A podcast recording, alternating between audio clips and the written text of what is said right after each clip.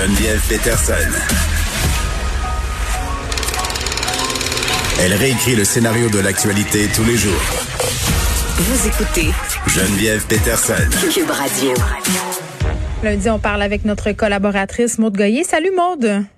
Salut Geneviève. Bon, pas le choix de faire un retour sur ce resserrement euh, des mesures sanitaires dans les écoles. On l'anticipait, on nous l'avait annoncé vendredi. On spéculait beaucoup. Là. Ça a été le gros sujet chez nous en fin de semaine avec mes filles, euh, parce que évidemment mon fils de 5 ans, lui, il a pas trop connaissance. Il se rend compte qu'une pandémie, il comprend, mais ma fille de 13... C'est dans le moment présent. C'est ça, ma fille de... C'est ça, ma fille de 13 euh, qui s'en va sur ses 14, elle, elle anticipe, elle se rappelle du printemps. Et là, j'avais de la misère. Avec le caquette bien bas. C'est ce que je dirais. Là. Oui. Ben oui, mais pauvres ados, Geneviève. On s'entend. J'ai entendu ton entrevue que tu as fait tantôt avec la docteure Marie-Claude Roy de l'Association des pédiatres. Mm. C'est quand même euh, c'est quand même pas évident pour nos ados. Ils ont beaucoup écopé, moi, je trouve, lors de la première vague, avec l'école à distance. Tu te dis, ta fille, elle l'a vécu. Moi aussi, j'ai un garçon de 13 ans qui va bientôt avoir 14, puis j'ai une fille de 11, donc euh, qui est pré-ado. Le cercle d'amis est hyper important. Donc, privé de leurs amis, l'école à distance, moi, c'est sûr que la question que je me pose, c'est ça va être quoi les répercussions? on peut l'analyser euh, à l'infini, les mesures qui ont été annoncées, mais je, trouve ça important qu'on réfléchisse à ça va être quoi les conséquences sur la réussite scolaire, sur le, sur le décrochage, mais aussi sur la cyberdépendance. Il y a toute une génération là d'enfants que leurs contacts sociaux puis même, on en a déjà parlé ensemble de comment nos enfants, les outils technologiques, puis les jeux, puis les mm. réseaux sociaux sont accros à ça. Ben là, on, va amplifier ça. Là. Un jour sur deux que des élèves sont dans 4-5 qui vont être à la maison.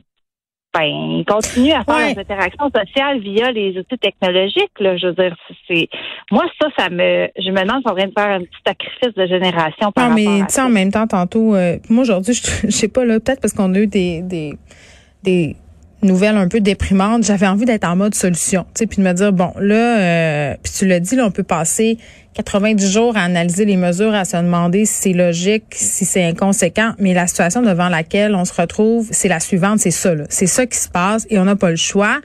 Puis je disais tantôt à Madame Roy, on marche sur une corde raide, on prend des décisions de santé publique qui vont avoir des impacts sur la santé psychologique.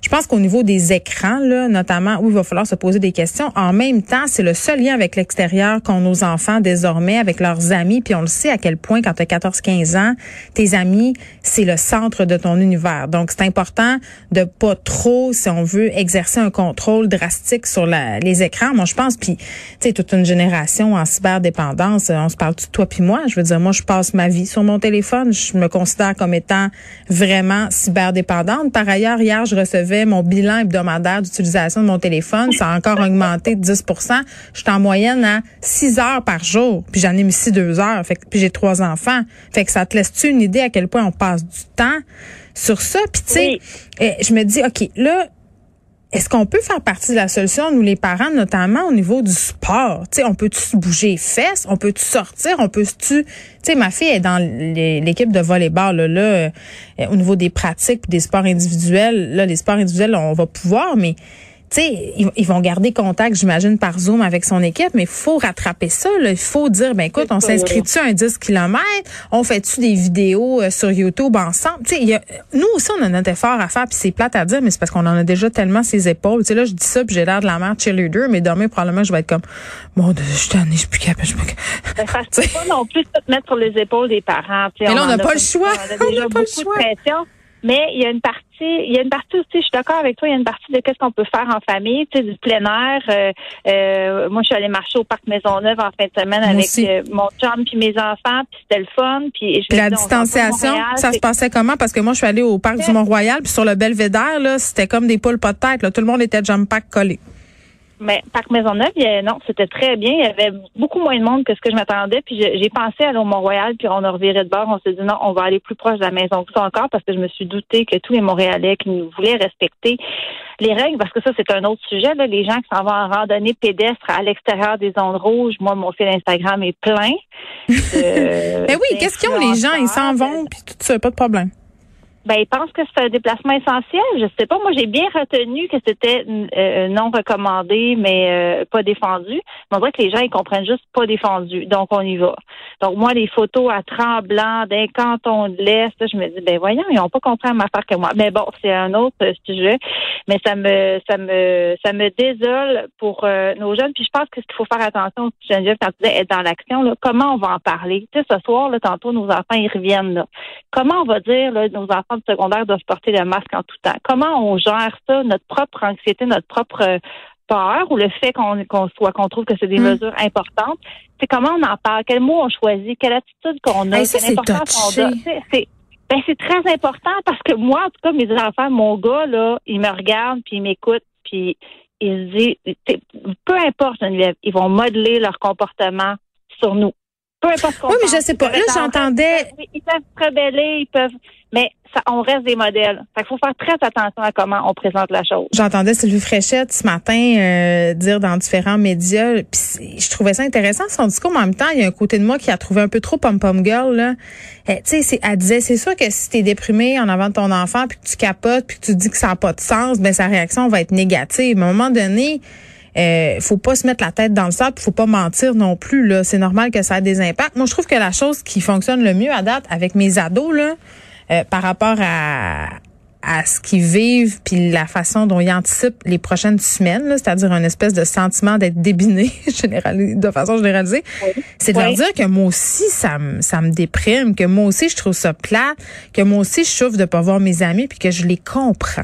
Parce que moi ce que je disais à ma fille là, Maud, c'est que je disais moi, là, si ça m'était arrivé à ton âge, j'aurais capoté je comprends. Moi aussi, je voudrais que tu aies à des parties. Je voudrais que tu fasses plein d'expériences dans les limites de la décence et du bon goût, bien entendu. Mais, tu sais, de dire que, que, que, moi aussi, je suis affectée par ça, puis que, tu sais, ou, de dire, hey, aujourd'hui, c'est une journée plus difficile, j'ai moins de patience. C'est de montrer notre vulnérabilité, c'est que ça donne le droit aux enfants de la montrer aussi et donc de nous en parler. Parce que c'est sûr que si on fait les, les mm. la, comme tu dis, pom-pom girl, la miss parfaite, ben, à un moment donné, ton enfant, il va, il va te cacher des choses. Il ça va bien aller là, sont à bout, eux autres aussi. Ah, on n'est plus capable. De ce longtemps qu'on a déchiré ça, ça va bien aller l'arc-en-ciel dans la fenêtre longtemps. Là, ça, c'est fini. Mais, tu sais, non, donc les mots, l'importance qu'on va accorder à ça, dire qu'on a le droit, puis dire aussi que c'est un effort collectif. Moi, j'aime bien aussi le discours qui dit, gars, en ce moment, c'est ça. Ça, c'est notre réalité. Ouais. C'est pas éternel, c'est un moment. On met l'épaule à la roue pour que bientôt ça aille mieux. C'est un peu ça. Oui, mais là, avec toutes les fake news qui circulent sur leur maudit TikTok, là, puis leur maudit Instagram, là, c'est que là, c'est rendu que ma fille, elle me dit, ben là, ça a l'air que ça va durer cinq ans, fait que ça sert à rien. Fait qu'il y a ça aussi, là. Il faut taper sur ce clou-là, de la bonne information, euh, de se documenter, puis de faire, tu sais, moi, là, puis j'appelle ça le point de presse familial. Je fais ça chez nous. Aux deux, trois jours, là, une petite mise à niveau de ce qui est compris puis pas compris là. Puis je me rends compte que souvent ils suivent euh, ils suivent mais tu sais on leur demande d'avoir une compréhension d'adulte en ce moment. Puis ce sont pas des adultes, ce sont des enfants. Fait qu'il faut faut faire des faut faire des fois expliquer.